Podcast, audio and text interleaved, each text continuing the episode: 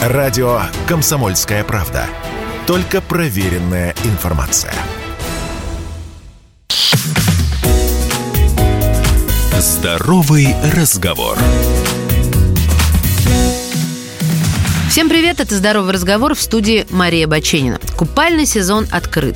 И считаю самое время напомнить вам о безопасности и о том, как оказать помощь. Давайте начнем с последнего. В реальной жизни человек тонет совсем не так, как это показывают в кино. Тонущий не кричит, не машет руками, не поднимает брызг. В большинстве случаев люди, которые находятся рядом, даже не понимают, что он тонет, за исключением, конечно, редких случаев.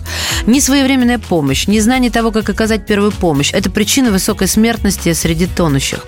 Терпящий бедствие не может позвать на помощь. Ему для этого просто не хватает воздуха. Специалисты говорят, что это и есть одна из главных причин гибели на воде. Окружающие просто не догадываются, что человеку нужна помощь. В представлении обывателей утопающий должен громко кричать, звать на помощь, создавать большое количество брызг. На деле можно погибнуть в нескольких метрах от берега, не издав при этом практически ни звука.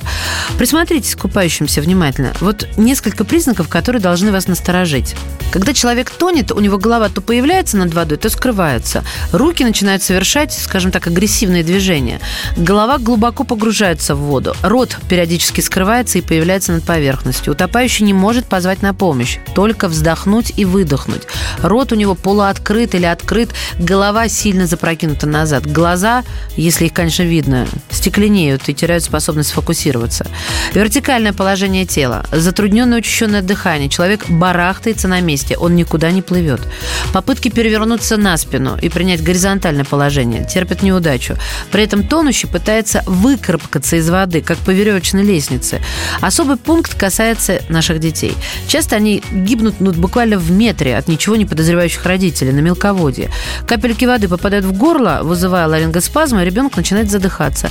Поэтому запомните главное правило. Если ваш ребенок играл в воде, плескался, резвился, кричал и давал какие-то эмоции, и вдруг перестал это делать, его нужно срочно достать из воды и выяснить, что случилось.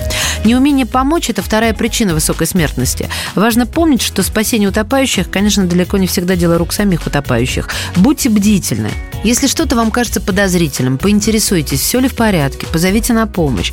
Возможно, это сохранит чью-то жизнь. Главное в таком случае – не упустить время.